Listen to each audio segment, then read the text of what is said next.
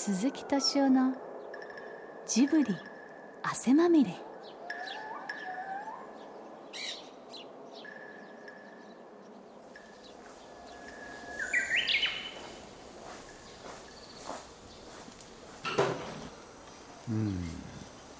ここ吉野岳はあの資料館に行くんですよね。あ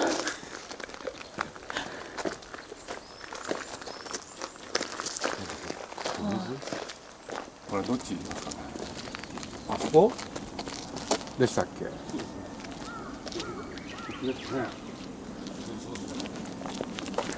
こも滑りそうですけど気をつけましょう。宮崎さんと鈴木さんが歩いているのは四国の山道です。まあね昭和20年代ここら辺多かったですよね、なんかキャサリンだとかハリケーン。天才ぞろぞろ来て。二人はお遍路30さんをして初めまで88箇所を巡っているわけではありません。昼からいいじゃないですかね、人はどん。どん。減るけど藤巻さん。もここへね市を作ってうん、ついの住みかを作ってし四万十で訳あって宮崎さん。と鈴木さん。はこの四万十川のほとりにやってきたん。ですなん。とポニョを連れて。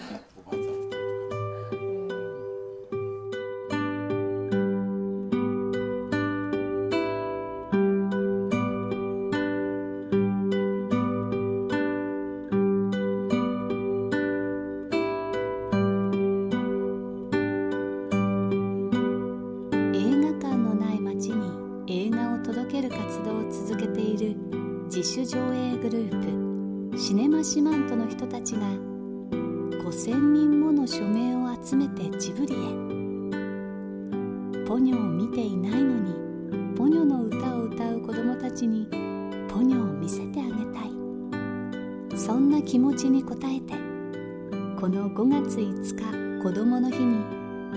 崖の上のポニョの上映会と宮崎駿監督のトークライブが実現したんですありがとうございます。どうも遠くまでようこそありがとうございました。ありがとうございます。ごしょんと。で今日の映画はどうこれだけ全部見る。全部見る。いいですかね、入れますよ。じゃあどうぞ、ゆっくりと。い。らっしゃい。ませ。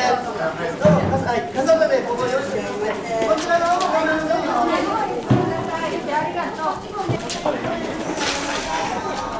とい。うことで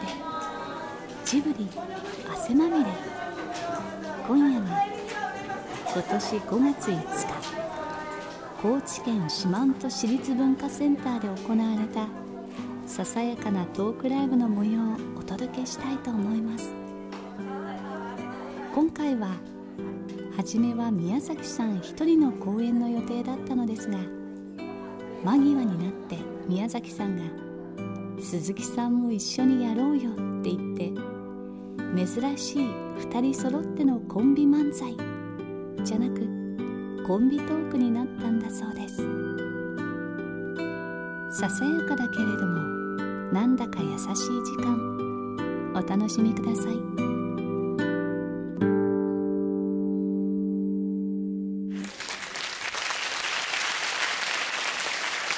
えー、とおはようございます。あのえ映画を見ていただいたばっかりで出てくるのはちょっと辛いものもあるんですけれど。あのあの最初に僕がちょっとだけ話しますけれどあのなん今歌をね最後に聴いていただいたと思うんですよ「ポニョポニョ」っていう。まああのこの歌をね歌ってくれたのがあの僕の古い友人で藤巻さんっていう人なんですけれどね。もうかれこれ20年ぐらいの付き合いになるんですかね。それでまあこの人に僕前からちょっと頼まれてたんですよね。あの、まあ、僕の友人だってこともあるんですけどね。次のこの「崖のポニョ」の主題歌をねぜひ俺に歌わせろっつって ずっと言われてたんですよ。俺でまあそれはまあね本人はちょっと冗談っぽく言ってたんですけれどさていざねこの主題歌を作ろうってなった時そのことをちょっとふと思い出した、うん、やっぱり言われてるとそういうことを思い出すしそれからまあ藤巻さんという人とはまあね何かといろんなご縁もありましたんでね。あの結局ね彼に本当に歌ってもらうことになりました。少し補足しますとですね歌詞を決めた決めるときに藤巻さんならいつでも下ろせるからっていう試しに歌わせようっていう話だったんです。それで歌わせてみたら案外いいんじゃないかって話になってそのままこうじゃあやってもらおうって話になったことを付け加えさせていただきますけど。なんで今回その四万十へ来たのかと、まあ、実はこれもね一つご縁でした。でどういうことかっていうと今お話しました藤巻さん。で藤巻さんという人は実は、まあ、皆さんほとんどの方そういうことはよくご存じないと思うんですけどねこの四万十へ何度も訪れてる方なんですよ。これで理由は簡単です。その藤巻さんが結婚なさった奥様がこの四万十のご出身だったんですね。それでね、まあ、藤巻さんからね前から僕はずっと言われておりました。とにかく一度ね四万十へ来てほしいっつって、まあ、今日会場のどこかに藤巻さんの奥様もお見えになってご主人の歌を聴かれたと思いますけれど。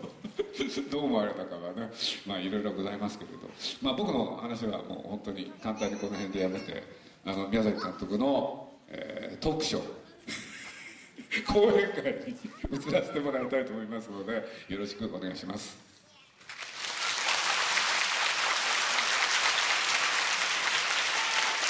どうもありがとうございました。あの宮崎です。えっ、とたくさんの方が見に来ていただいて本当にありがとうございます。それから形式待ってますけどもあのシネマ四万十の会の人たちがこういう会を申しあの設けてくださったことに本当にお礼を申し上げたいと思います。あの、えー、今日ねどういうお話をしようかなと思っていろいろ考えたんですがあの映画の音楽っていうのはどうやって作ってるかっていう話をちょっとさせていただきます、えっと、さっきのあの「ポニョポニョポニョ」っていう歌がありますね。あの久石譲さんという人が作曲したんですが作詞はですね、え、っとスタジオで僕の隣で作画監督をやっていたあの近藤というそのこう近藤克也っていう男がやってるんです。でなぜそういうことになったかって言いますともちろん近藤克也は作詞家でも何でもないんですがあの久石さんとトトロの時もそうですけれどもあの隣のトトロだっていうとトトロトトロっていうメロディーが突然浮かぶらしいんですよね。でそれをなんかこうメモを取ってるようなふりしてちょっと楽譜に書いてその1小節だけ小さな小説だけ持って帰ってそれにあとゾロゾロゾロとくっつけて大体曲ができるんです。もちろんその時歌詞はなくてあのその楽譜が来るんですけど丸が書いたんです。ここにお前字入れろってこ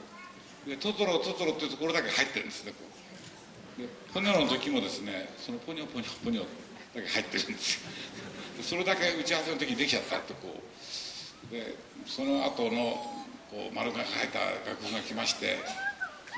ちょうどその近藤克也っていう男がそのポニョみたいな赤ん坊が生まれてですね大騒ぎやってる最中だったんですね。であのあのポニョの映画見ていただくと分かると思うんですけど赤ちゃんが手が自分の手がこう物をつかめるっていうのをいろんなものを触ってひっくり返したり引き寄せたりいろんなことをしながらこう手というものをこう覚えていきますよね。足もそうです。自分の足も手で触ってそれから足であの這い回ることも蹴飛ばすこともそれから歩くことも覚えてく。る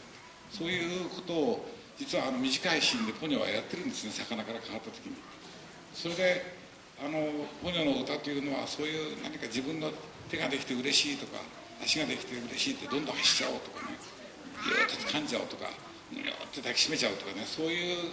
感じの歌がいいんじゃないかなって話をしてたらまあその近藤克也っていうのはちょうどそういう盛りの娘を持ったもんですからその子とお風呂に入りながらふがふがといい加減な歌を作っていい加減ってちゃいけないんですけどそのそれがあのポニョの歌になったんです。それであのえっ、ー、とねさっきここで映画終わったばかりですから皆さんまだ少しは覚えてるかもしれませんが映画っていうのは大抵終わった時かあるいは頭にですねいっぱい字が出てきますよね。もう延々と最近はあの一番最後がま暗くなって字だけがぞろぞろぞろぞろ上がりながらこれもう立って帰っていいのか映画の途中なんかよくわからんって状態で大体僕らでもスタッフの名前を全部入れますと400名超えますからそれにローリングしますと45分かかるんです。そうするとポニョの歌を1番から2番まで全部やってもまだ足りなくてその後久石さんが大体わーってねいい加減な曲いい加減ってなんかこう引き伸ばしのメロディーをくっつけてですね大体終わるっていうふうに。それはですね外国行ってみると分かるんですがエンディングに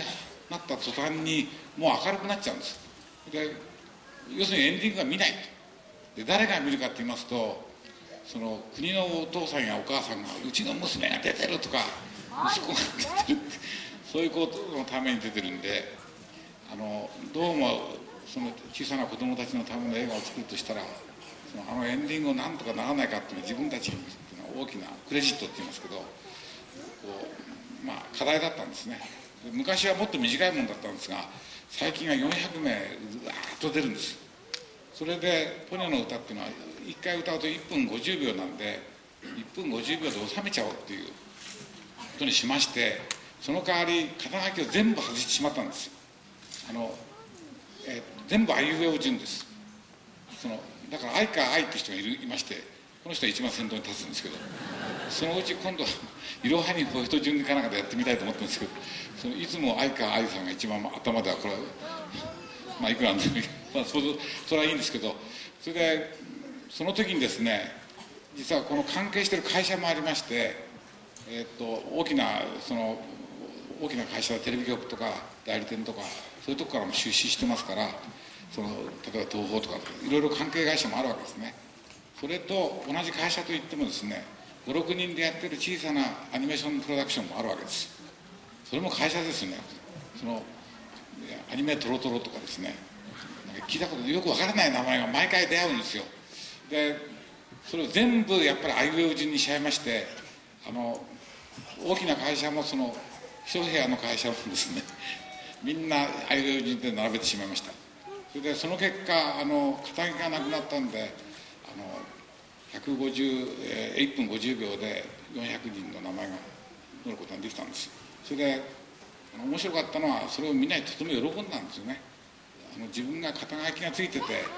肩書きがついてると誰より俺が何で後ろにあるんだとかつまんない話になるんですけど肩書きがないですからあいう順でみんな平和な気持ちになってですねところが少し余ったんです。それでスタジオに住み着いてる猫が3匹いましてクロっていうのと黒いからマクロなんです簡単な名前なんですけどなんか斑点がついてるからシャチっていうのとそのウシコっていうのがいるんですけどこれはもうゴロゴロしてる猫なんですけどみんなが餌くれるもんですからすっかり3匹とも太ってましてでその猫も実はあれに書いてありますそれからあと順番が逆になりましたけどシルバー人材センターから来て掃除をしてくれてるおばさんたちの名前も出てますしジブリにその保育園ができたんですよね。その保育園の保母さんとその栄養栄養士とかあの調理師はという人たちの名前も出てます。ででわけのわかんないこう非常に楽しいエンディングができたと僕はとても自慢してるんです。で今後もこの方式で肩書きなしでやっていきたい。ただあの頭の方にあの声をやった人たちとか音楽を作った人の名前だけは頭の方に出してます。それはその人たちは個人の責任で自分のタレントでこう仕事をしてるわけですからちょっと私たちと違うんじゃないかと思いましてあのそれはこうちゃんと肩書きをつけて名前を出してます。そんなわけでああいうエンディングができたわけです。時間はまだいっぱいあるんですが次は鈴木さんがつないでくださいます。あの予定は30分間ありましてね。今僕は時計を見てたんですけれどまだ半分残ってるんですよ。であのえっとあのスタッフの中に赤ちゃんがいっぱい生まれてきてですねあのその結果現場でも小さな子供のために映画を作ろうということが掛け声だけじゃなくて自分のものとして自分の息子や娘が最初に見る映画としてこれを作りたいっていうふうな意欲にちょうど当たって「ピノ」という映画はあのなんか運がいい映画になったんだと思ってます。ポニョという映画は5歳の子が見て分かる映画を作ろうということで作りました。その結果5歳の子が見ても仕方がない部分を外しましたのでグランマンマーレとあのリサが向こうで何か難しい話をしてる時に誰も何を話をしてるか分からない。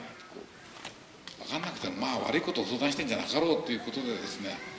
それは5歳の子にとってはそれでいいんじゃないかということで外してあります。それがあるために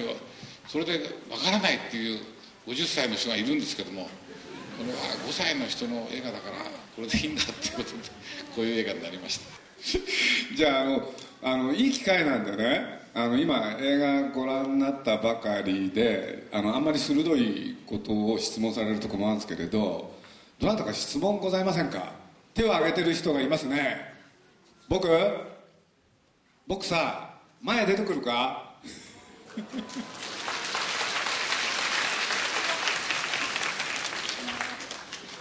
じゃあ僕に質問してもらいましょ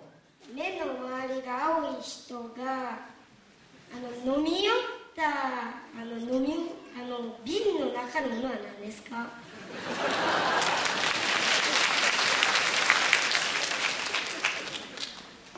あれこそですね藤本が100年かかって作ってきた命の元の魔法の液体なんです。でちょっと少しアルコールっぽい感じがありますけど飲むととなるというそれをずっとあそこで作ってですねその、えー、海の生物をももっと蘇らせようとしているのが藤本というポニョのお父さんなんです。僕いいか？じゃああの他にどなたかご質問ないですか？せっかくだから。大人の方でもいいですよ。どうぞ。前出てきて。藤本さんとポニョのお母さんがこのどうやってなんだろうラブストーリーというか出会ったのってお話ってなんかこう放送ってあるんですか？えー、非常に突っ込んだ質問なんですけど。大体あのいろんなご夫婦見ますとですねどうしてこういう立派な奥さんいい奥さんにこんな旦那がくっついたんだろうとかこのなんか立派な旦那がなんでこういう奥さんがいるんだろうと大体よくわからないですよね。人生の謎なんです。どうしてこのこんな人にねこんな立派な奥さんがいるんだろうっていうのはこれ言いにくいんですけれど藤巻さんのとこはそうですね、えー、一応ですね藤本のあの研究室のあの生命の水を入れているその、えー、部屋の入り口の壁にですね1907って書いてあるんですよ。2回ですけどね、えー、実はですねあの海底2万リーグに出てくるジュール・ベルヌのですねあの海底2万リーグとですねここにこうあの先行艇が出てきますけどその先行艇がその根本艇長という人ですけどその艇長が行方不明になってその後先行艇は渦に巻き込まれて行方不明になってしまうんですけどその時に一人だけアジア人が乗っていた。それが実は藤本少年であったっていう話でそれがグランマーマーレに救われてですね100年も前ですよ。それでいろいろあってですね今がなってるんですけど。だから藤本は結構普通の人より長生きしてるんです。ですから流行と全く関係のない変な上着をこれがいいんだと思って着てるんだというふうに思ってやりました。じゃあどうぞ前へ出てきてください。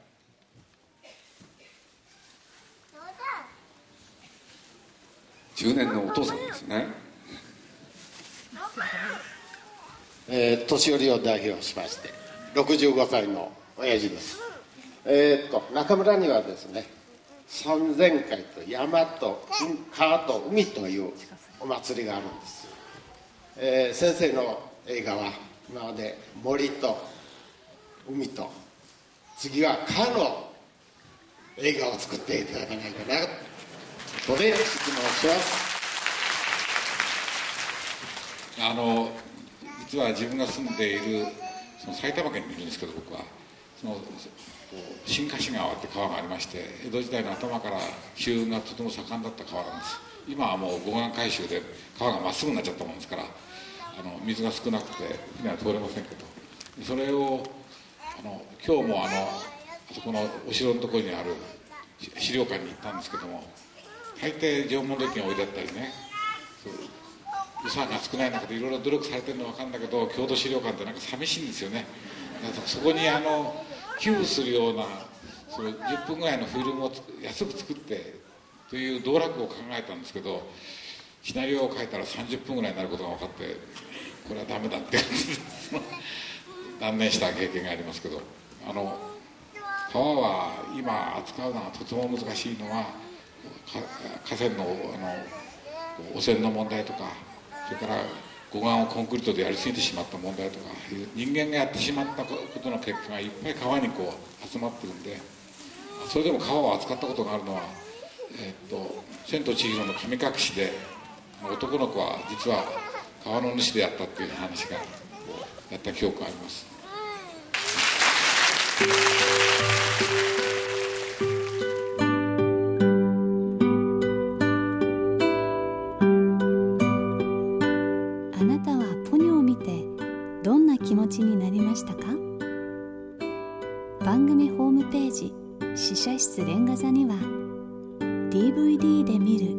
ポニョの新たな発見レポートがさまざまなメディアの方々から寄せられています。崖の上のポニョの絵コンテ集のために書かれたリリー・フランキーさんのレビューも掲載されています。どうぞあなたも www.tfm.co.jp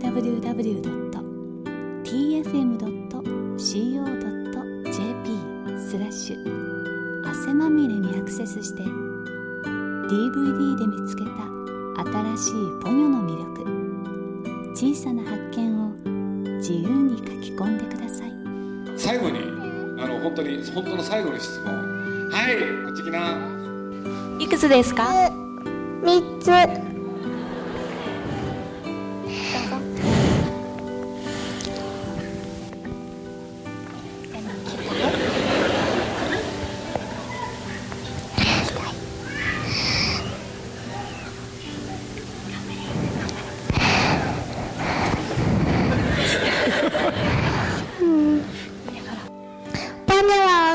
くなったら男の子と結婚するんですか。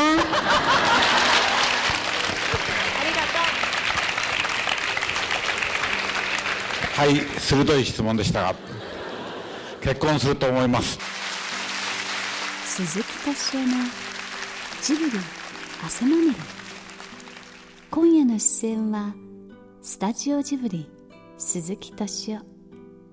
宮崎駿そして四万十市の子供たちでした。じゃあどうもありがとうね。はいありがとう。じゃあありがとうございました。今日は皆さんどうもありがとうございました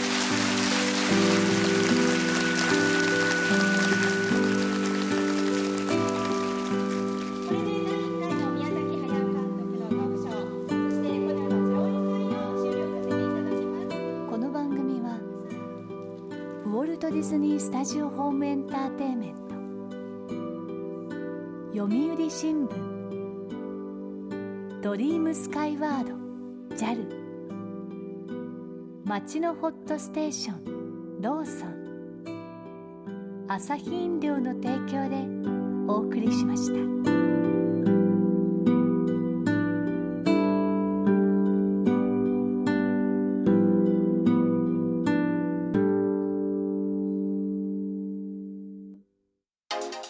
はじめまして古田敦也です。前田典子です。浅井新平です。パトリック・ハーランです。パックンと呼んでください。平愛理です。何から話しましょうか？とりあえず休憩します。えいきなり。この続きはアイデア JAL.jp で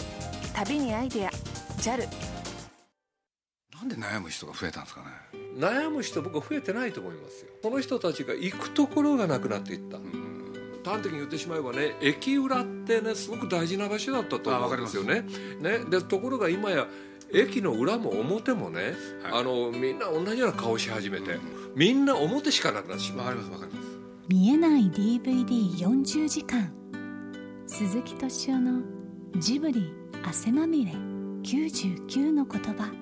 発売中です。そうなってくるとあのか、ね、ダークナイトの感覚に近づいてくるわけ多分、過剰にいいこといいことやろうとするじゃないですか。外でタバコ吸っちゃいけませんとか、コピー取るときは裏紙使いなさいとか。もう過剰なんですよ。詳しくは www.tfm.co.jp スラッシュ。